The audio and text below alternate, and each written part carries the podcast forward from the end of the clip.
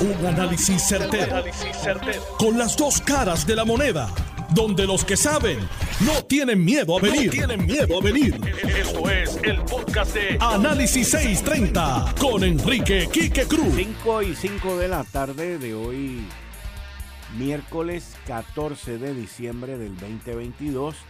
Tú estás escuchando Análisis 630. Yo soy Enrique Quique Cruz y estoy aquí de lunes a viernes de 5 a 7 y luego de toda esta controversia que ha llevado encima desde su inicio, el proyecto 8393, pues mañana se supone que vaya a votación.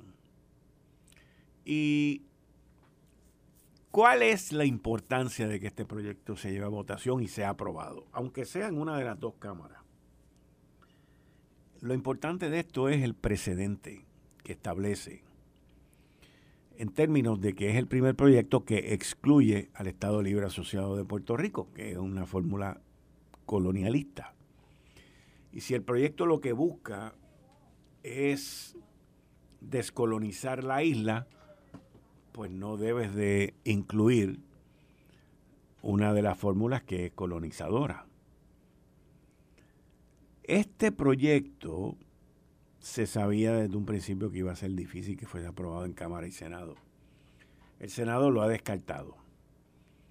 Ahora, este próximo 16 de diciembre, pues cierra el, este próximo viernes, cierra el Congreso y el próximo Congreso que va a venir es uno nuevo, gente recién electa o gente que revalidó. Un Congreso no obliga al otro Congreso. Por lo tanto, este proyecto, pues se puede decir que a pesar de que sea aprobado, pues muere porque no va a ser aprobado por el Senado. Pero establece el precedente. Nunca antes había ocurrido en el que por una mayoría se acuerda el que el ELA, el Estado Libre Asociado de Puerto Rico, no debe estar en la fórmula. No debe ser parte de.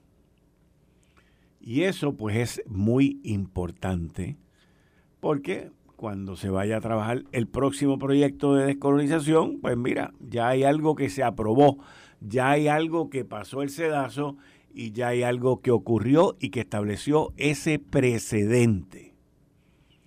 A menos también que de aquí a allá el Estado Libre Asociado vuelva a ser una solución para lo que fue un Puerto Rico hace 50, 60 años y que la cosa pues haya cambiado tanto que sea necesario poner ahí en un proyecto de ley el Estado Libre Asociado, pues esos son otros 20 pesos. La realidad es que el mismo gobierno de Estados Unidos es quien más ha liquidado al Estado Libre Asociado. Nosotros, aquí en Puerto Rico, continuamos bajo los mismos estigmas, bajo las mismas situaciones y bajo los mismos obstáculos. Lo importante es uno seguir batallando, luchando, batallando, luchando, hasta lograr un triunfo como el que se espera que logremos los estadistas mañana. Ahora, como les estaba diciendo, este proyecto pues creó mucha controversia entre Jennifer González, Nidia Velázquez y la última controversia fue con Alexandria Ocasio Cortés, que es lo que me lo que me inspiró a la columna que sale hoy en el periódico El Nuevo Día, ¿quién es más boricua? Jennifer González o Alexandro Ocasio. Y hago un recuento de, de la vida de ambas y de también las tendencias que tiene la diáspora o aquellos que dicen ser puertorriqueños sin querer o haber venido aquí y que quieren tomar parte en la decisión que nosotros somos los que vamos a tomar. Porque nosotros somos los que vivimos aquí, somos los afectados. Así que eh, eso es algo que está por verse. Ahora, volviendo al proyecto, mañana en algún momento se bajará el floor, esperemos que pase y que se establezca ese precedente. Seguimos ahí. Este proyecto también obligaba al Congreso a actuar y a acatar la decisión del pueblo de Puerto Rico. Pero es un, ya hoy, 17 de diciembre, este proyecto pues va a ser muy simbólico. Más nada. Simple y sencillamente simbólico. Más nada. Pero así es, como dijo ese gran filósofo en Ceiba una vez. Such is life. Parte de lo que yo describo en la columna es aquellos que quieren el status quo, que no quieren que nada cambie. Aquellos que les conviene la situación como está y aquellos que no quieren que esto cambie.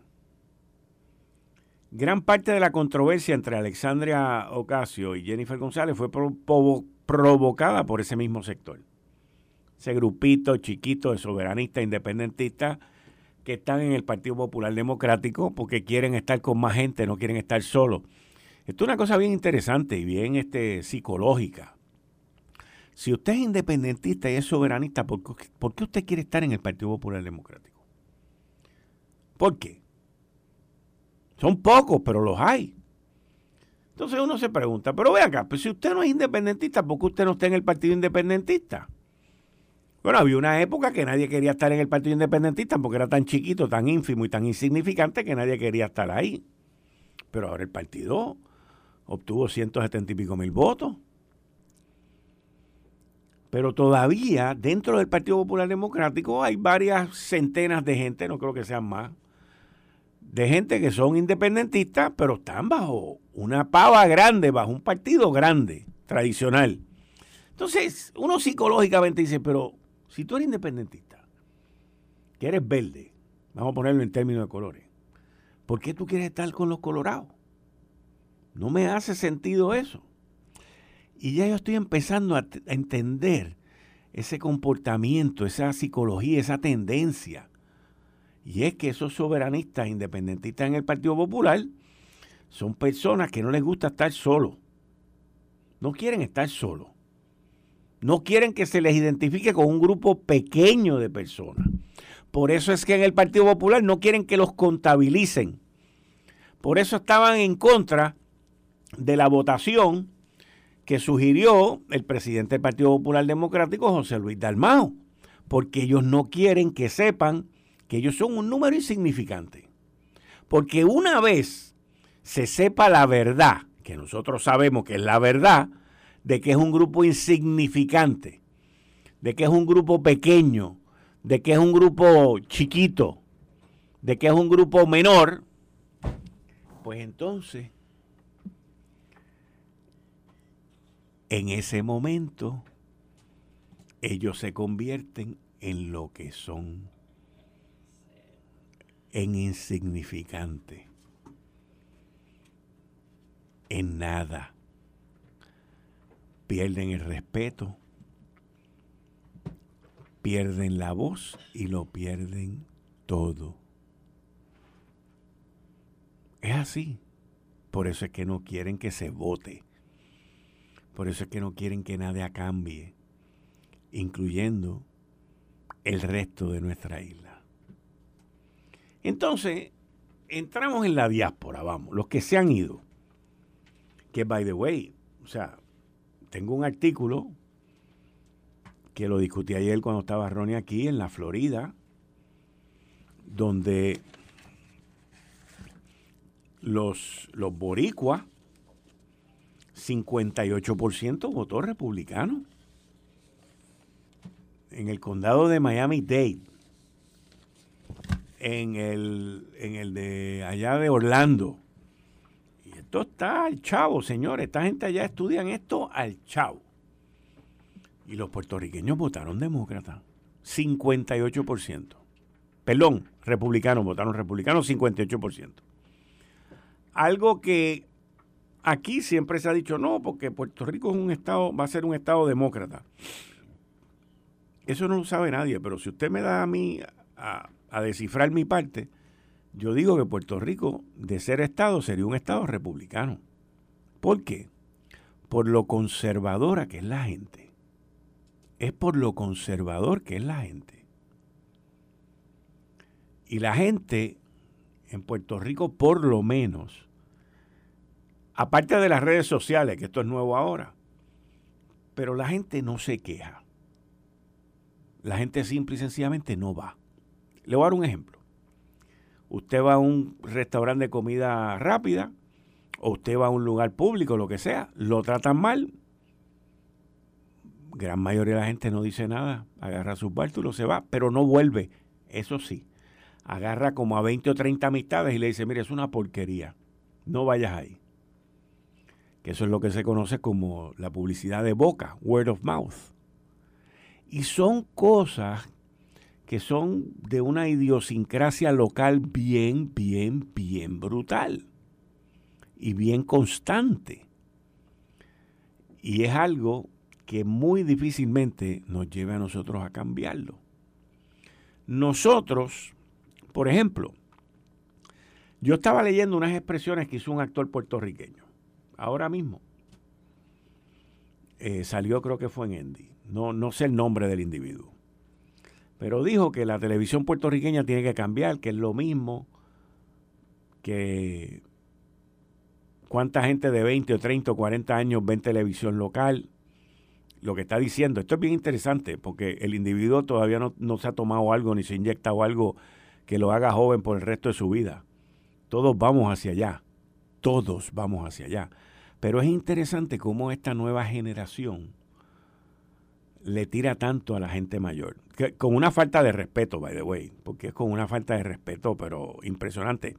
Yo, a mí me da ganas de reír cuando uno tiene algún, alguna discusión, discusión me refiero polémica, con, con esta generación, entonces te dicen señor y te dicen usted y después te insultan. Es una cosa muy única, muy única. Eh, mire usted, pa, y te escupen en la cara. Este, literalmente es lo que estoy diciendo. Y entonces hay un no, es desprecio, fíjate, es una falta de respeto hacia la gente mayor. Hacia entonces lo hacen de manera despectiva también. Como como que si te pudiesen votar en un zafacón, te votaban para ellos encargarse del resto del mundo. La ignorancia es muy atrevida, pero es ignorancia, sigue siendo ignorancia. Eso no es nada distinto a otras generaciones anteriormente. Lo que es distinto es la falta de respeto. Y yo creo que eso viene por la falta de los valores que hay en nuestra sociedad. Y mientras esa falta de valores siga creciendo, que tiene mucho que ver con la falta de educación, que la falta de educación tiene muchísimo más que ver con el trabajo pésimo, pésimo que hace el sistema público de Puerto Rico, pues continuaremos viendo ese tipo de decadencia en nuestra isla y en nuestra sociedad. Pero que quede claro, es una sociedad envejeciente, es una sociedad que no hay quien le quite el futuro de envejecimiento y que peor aún, estos jóvenes de los cuales estamos hablando, de menores de 30 años, tampoco se están multiplicando ni procreando. Por lo tanto, no hay un relevo de generaciones y sí lo que hay es una reducción en la población. Los casamientos continúan bajando, los nacimientos hoy por hoy, no sé la estadística, pero estoy casi, casi seguro que están en negativo y que van a continuar en negativo. Eh, la gente no quiere tener hijos porque son muy egoístas. Ah, eso cuesta muy caro. Si yo me hubiese puesto a pensar en mi época, cuán caro era educar a un hijo, yo creo que hubiese tenido uno. Tengo cuatro, by the way, no me arrepiento. Y el legado más grande que yo le dejo a mis hijos es la educación. La educación. Yo le digo, y soy bien claro con mis hijos, yo les digo, miren, de mí no esperen en herencia ni un bellón. Se los digo. Pues yo espero gastármelo todo. ¿Para qué? Para que no se peleen por el vellón. Porque terminan peleándose por el vellón. Esa es la vida. Terminan peleándose por un vellón. No, porque ese vellón hay que partirlo entre cuatro. No, porque ese vellón mejor es entre tres porque tú no estabas aquí. Yo tuve que, me tuve, que chupar esto. Pues para que nadie pelee, yo me voy a estar, no el vellón, me voy a estar diez chavos para que le deban cinco a otro. No va a ser así, pero es la realidad. Es la realidad.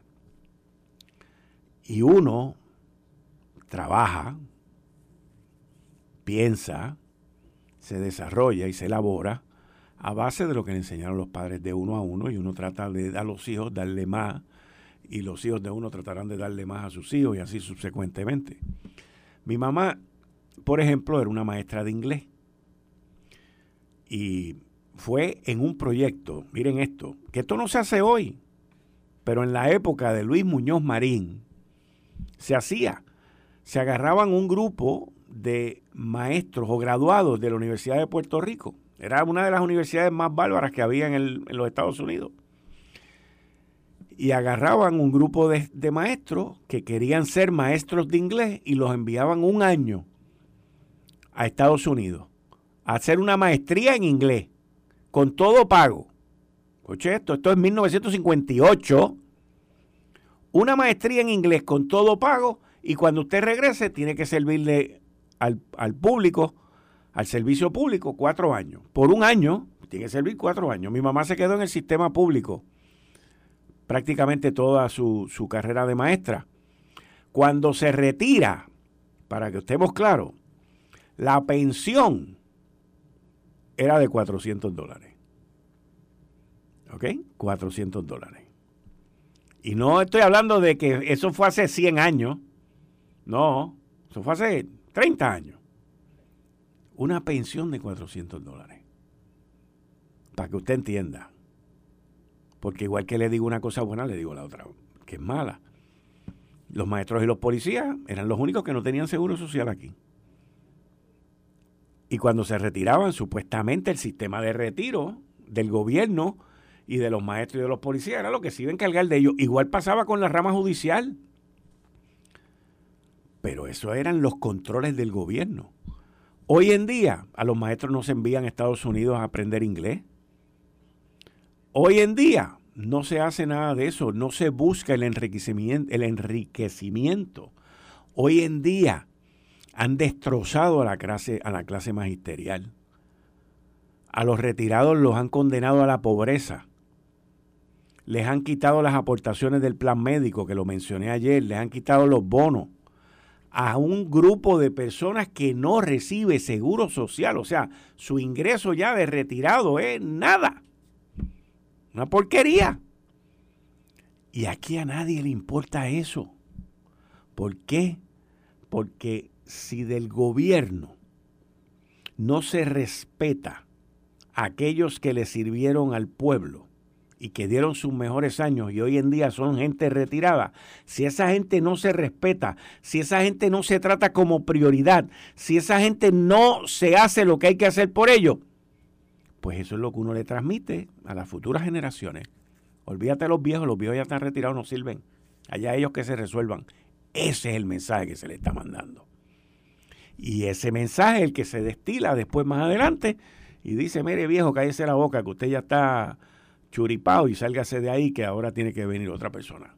Y no hay un respeto por la experiencia y el conocimiento. Y ahí es donde está el problema. Ahí es donde está el problema. Y mientras eso sea así, ¿quiere que le dé un ejemplo? De mi propio partido, la administración de Ricardo Rosselló. El error más grande que tuvo la administración de Ricardo Rosselló era que un grupo de jóvenes puertorriqueños, yo entiendo que son bien intencionados, algunos no, pero en su mayoría son bien intencionados. Habían dos o tres ratones ahí, pero, pero en su mayoría son bien intencionados. ¿Ok? Pues querían ellos solos cambiar el mundo, cambiar a Puerto Rico con buenas intenciones. Pero ¿qué pasó? No tenían la experiencia, no tenían el conocimiento y terminaron todos votados. ¿Y quiénes fueron los que lo votaron? El pueblo compuesto en su mayoría por gente mayor. ¿Ah? Miren qué locura. Que quede claro, yo soy uno de los pocos, quizás lo puedo contar en la mano y sobran dedos, analistas que estaban en contra. Yo, por ejemplo, siempre lo dije que estaba en contra de que Ricardo Rosselló renunciara. Siempre lo dije y lo sigo diciendo. ¿Por qué? Porque establecí un precedente nefasto. Que después iban a haber cuatro mozalbetes a estar jorobando cada año para que saquen al gobernante. Y eso no se va a volver a ver. Yo espero que nunca lo volvamos a ver, porque fue un acto que nunca debió de haber sucedido. Nunca debió de haber sucedido. Por el precedente tan nefasto que estableció. Y porque sabía que cuatro manganzones iban a seguir jorobando todos los años para que el que esté de turno se vaya. Mire, lo mismo se lo trataron de hacer a Wanda Vázquez cuando entró. Después se lo trataron de hacer a Pedro Pierluisi y se lo seguirán tratando de hacer a Pedro Pierluisi. Y yo personalmente creo que con Pedro Pierluisi ahí sí que están fritos. Porque aunque entiendo que él no va a meter la pata nunca, ni va a hacer las barbaridades esas, pero como quiera, es un individuo que por más presión que le metan, la presión no le entra. No le entra. Y ante cualquier circunstancia como esa no se iría. Y qué bueno, porque la persona que necesitamos que esté ahí sea uno que aguante y que no deje que las malas presiones creen nefastos eventos en nuestra vida. Eh, estás escuchando el podcast de Noti1. Análisis 630 con Enrique Quique Cruz. Como todos los miércoles a las 5 y 30 de la tarde con el empresario Atilano Cordero Vadillo. Buenas tardes, Atilano. Muchas gracias. Bienvenido aquí. Muy buenas tardes, Quique. Y un placer y un honor, como todos los miércoles, estar contigo y con nuestra distinguida radio audiencia.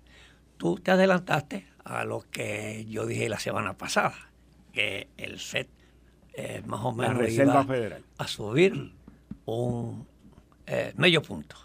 Y eso fue lo que pasó. Eh, algunos economistas esperaban tres cuartos de puntos. ¿Qué es lo, eh, ¿qué lo que está pasando en, la economía en Estados Unidos?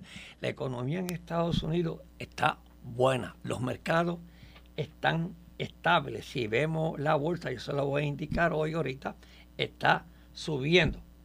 Entonces, para, para una economía que enfrenta una tasa de inflación y que tenía en noviembre eh, tenía un 7.1 de inflación en noviembre.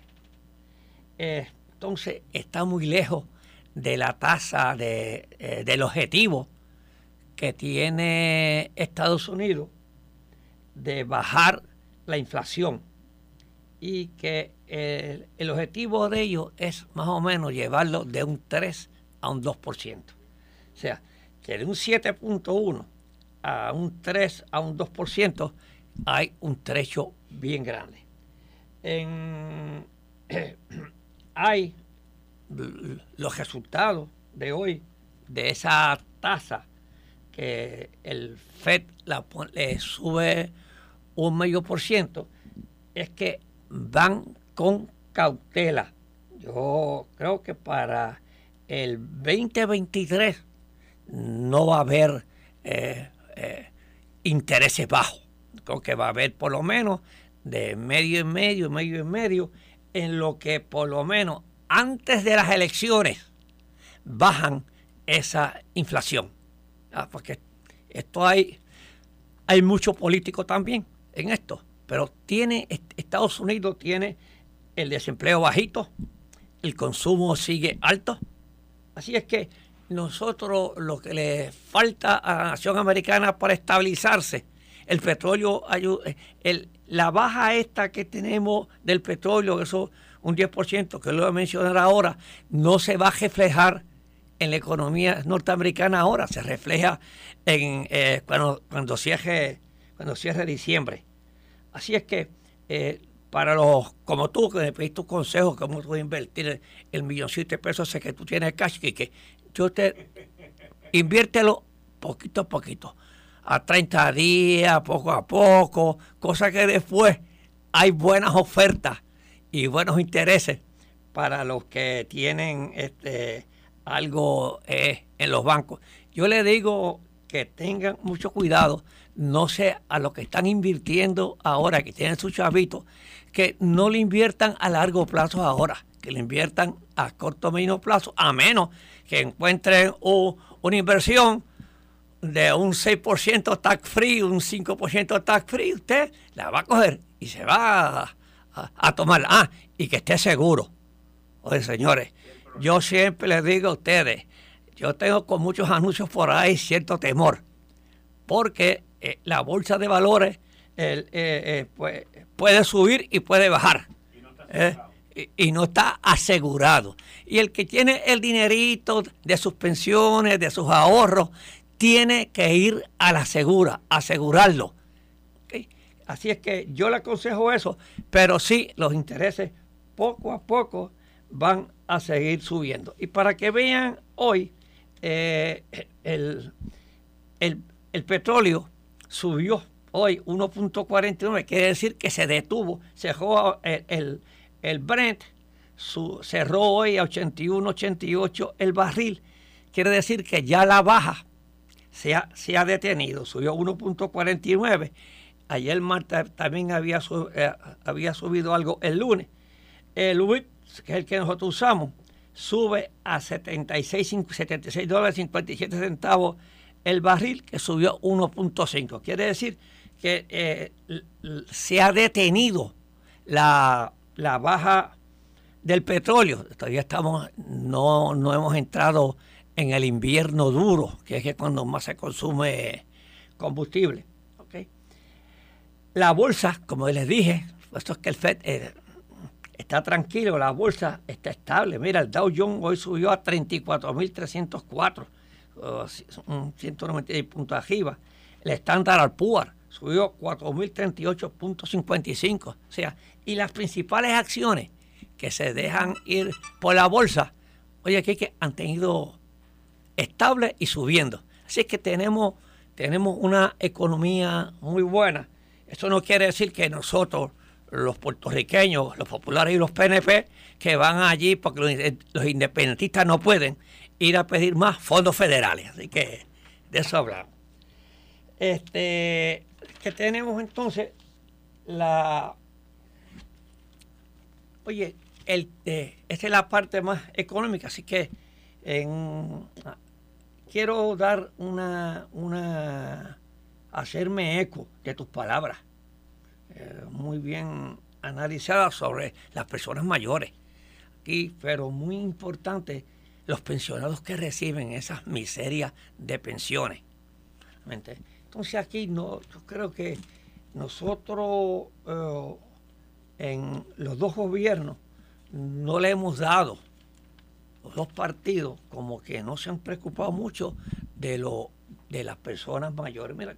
Yo no es que esté en contra de los bonos.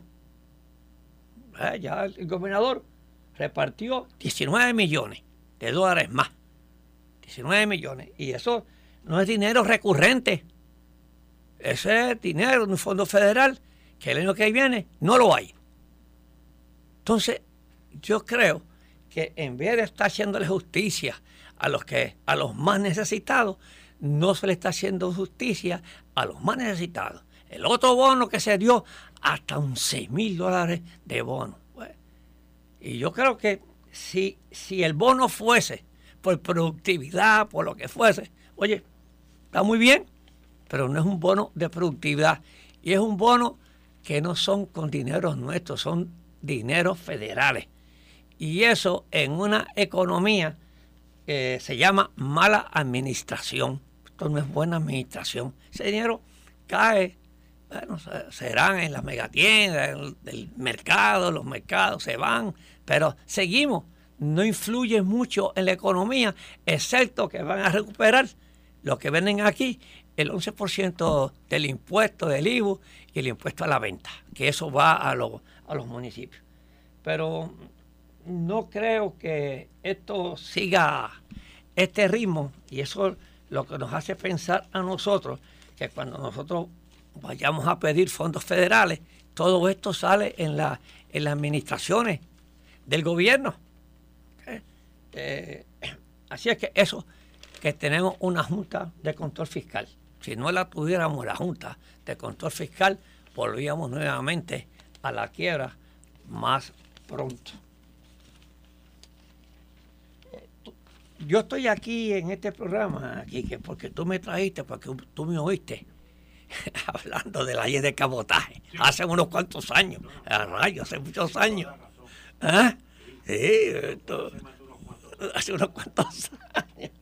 Y esa... Hace más de ocho años. Esa ley de cabotaje, yo hace más de 12 y pico de años, cuando yo era presidente de la Cámara de Comercio, estaba hablando de la ley de cabotaje, del daño que le hacía a Puerto Rico y todas estas cuestiones. Okay. Hoy, hoy sale en la página 36 del Nuevo Día, aboga por derogar las leyes de cabotaje el economista Laurel Sommer. Laurel Sommer economistas bien grandes, eh, bien famosos. él estuvo bien involucrado con la administración de Obama. Es correcto, estuvo con la administración de, Obama. Eh, él fue el que encabezó el Consejo Económico del expresidente Barack Obama y se expresó sobre la ley John eh, y él compartió que la ley John hay que derogarla porque está haciéndole daño al riesgo del suplido de, de, los, de los combustibles a, eh, en, la región de Nueva Inglaterra. Y también poner que hay el riesgo de apagón de interrupciones en el suplido de, de combustible clave para la calefacción de los hogares. Pues claro, ¿por qué? Porque hay que repartirlo. Y si, y si Estados Unidos no tiene esa barcaza, es difícil. Hay, hay una nota también que destacó él. Que la nota también destacó que en julio pasado, los seis gobernadores de los estados que integran Nueva Inglaterra, entiéndase Connecticut, Maine, Massachusetts, Nueva Hampshire, Rhode Island y Vermont, escribieron a la Secretaría de Energía Federal, Jennifer Granholm, la que visitó aquí a Puerto Rico, para solicitar una dispensa a la ley de cabetaje como hicieron con Puerto Rico. o sea, yo, yo sé que es difícil derogar la ley de cabotaje, ¿sabe por qué? Porque los demócratas la defienden a, a las uniones obreras y los republicanos defienden al monopolio de las navieras y entrarle. Pero ¿quién paga todo eso? Pues, y lo seguiremos pagando. El consumidor, el pueblo puertorriqueño y el pueblo norteamericano. Pues yo creo que ese, ese debate se ha abierto y mi opinión es que Puerto Rico debe intentarse en estos estados que también piden, no es que deroguen la ley de cabotaje, pero que pidan lo que yo siempre digo, una dispensa para los combustibles, porque eso nos ayuda a nosotros y ayuda a esos estados, porque la Marina este, de Estados Unidos no tiene barcazas grandes para transportar esos combustibles. Sí. ¿Ok? Y yo creo que debe el, el gobernador de Puerto Rico, se debe unirse a, a estos estados para que nos para que nos para que nos eximan solamente de esa parte de la ley de cabotaje para así minimizar el costo de los combustibles en Puerto Rico y, esos estados. Pero habría que presentar una en, en, el Congreso un proyecto de ley que es el único que puede e, eximir o este, de, de cabotaje a, los territorios y los estados.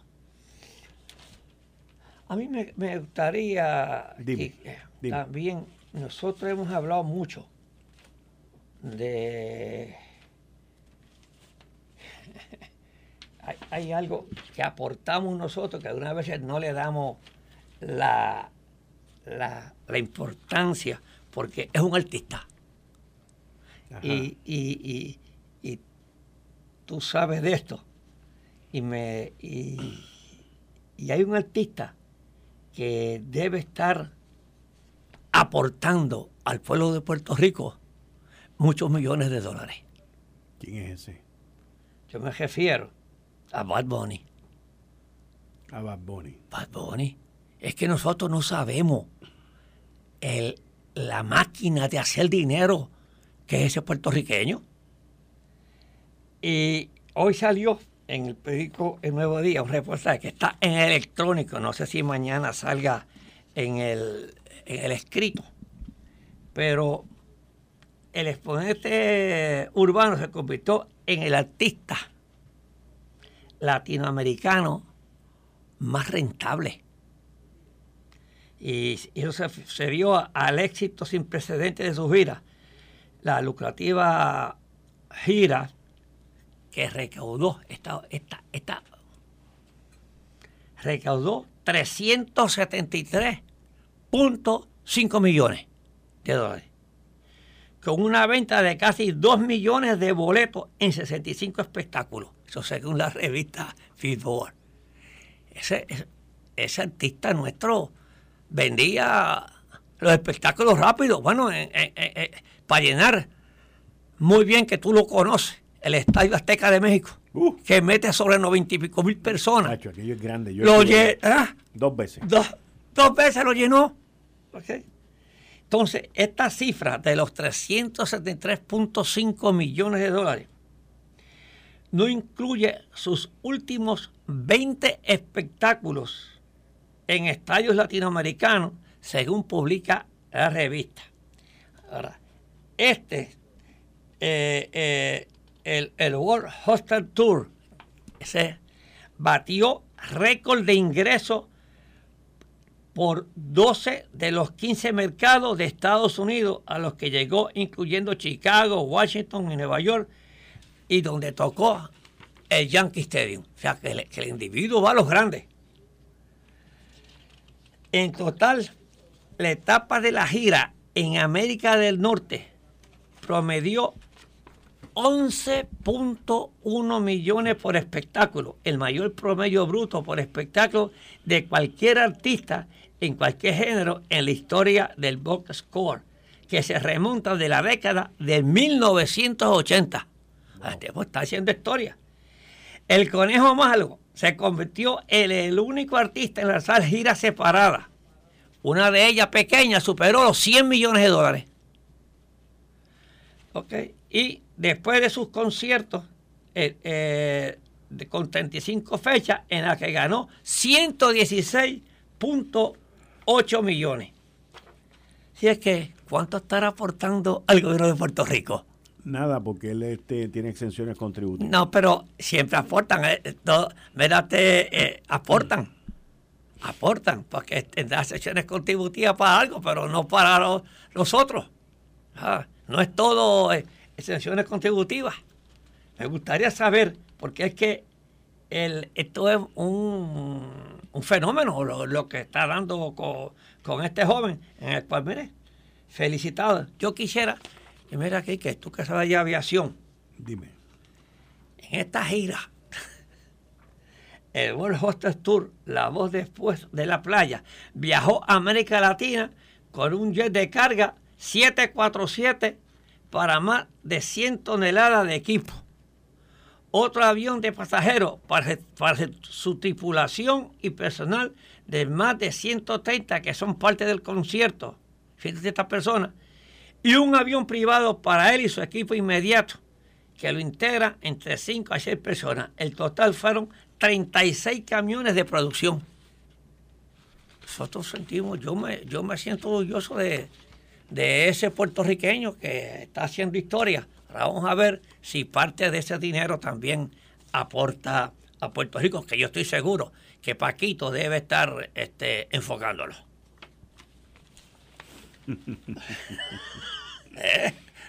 si, si, si, Si a Ladrón, ¿cuánto le cogieron a...? 11 millones. 11 millones, bueno. Y, y le están pidiendo, ¿cuánto? 5. Y ahí están subastando los carros. Ya están, están subastando. Mira, a ver. Yo no, no, no. Quique, estaba, estaba viendo, no sé si tú lo- el colegio de médicos cirujanos Ajá. vuelve con, con lo que tú siempre has volvido aquí. Has vuelto aquí en la, en la parte que, que, que el reclamo contra las aseguradoras. Dice, dice él que la Convención de Educación Médica Continua Federal eleva medicina básica en tiempos resilientes. Hicimos una carta pidiéndole al plan de salud vital que por favor haga lo que tenga que hacer para aguantar los contratos de las grandes aseguradoras, porque aquí las aseguradoras están controlando el sistema de salud, controlan a funcionarios, controlan la política de salud en Puerto Rico y no puede, y no puede ser, sostuvo Díaz Vélez. Eso se puede hacer. Eso no se puede hacer, es difícil. Eso no solamente se puede hacer, eso se está haciendo. Sí. El gobierno, el plan vital, lo está haciendo. No, el, el gobierno está haciendo un divino. Estoy hablando del control. Sí, pero él está pidiendo, él está pidiendo que el plan de salud vital, que por favor haga lo que tenga que hacer para aguantar los contratos de las grandes aseguradoras. ¿Y cómo tú aguantas los contratos de las grandes aseguradoras? Es que Eso es difícil. demasiado de dinero. ¿ah? Aquí hay demasiado dinero envuelto. Muy difícil. La- porque los y Es dice triste, es lamentable, mucha gente se muere. Ahí leí yo de alguien que se murió en estos días, que le dieron dos derrames. sí, A ti te da un derrame, prácticamente tú estás sentenciado a muerte. A menos que sepas a dónde es que tienes que ir. Si no sabes a dónde es que tienes que ir, estás muerto, estás frito.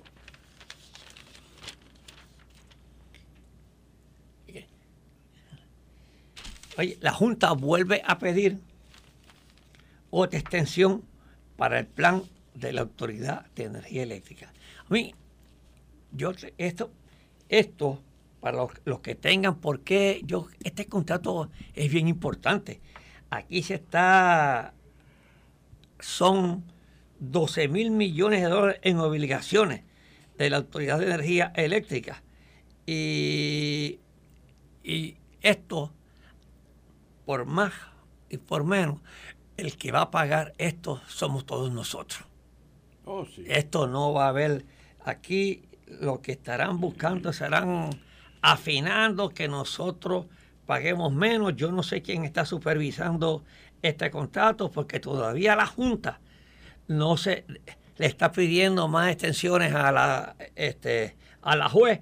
La juez también se lo ha concedido, pero yo creo que esto no va a pasar de esta semana que viene, porque ya tienen que cerrar el año con este con este contrato. Yo espero, Y se- yo espero, porque de verdad que está, está difícil. Bueno, Atilano, como siempre, Gracias, Quique. muchas gracias. No te tienes que irte porque hay un par de minutos más. Esto fue el podcast de Notiuno. Análisis 630 con Enrique Quique Cruz. Dale play a tu podcast favorito a través de Apple Podcasts, Spotify, Google Podcasts, Stitcher y notiuno.com.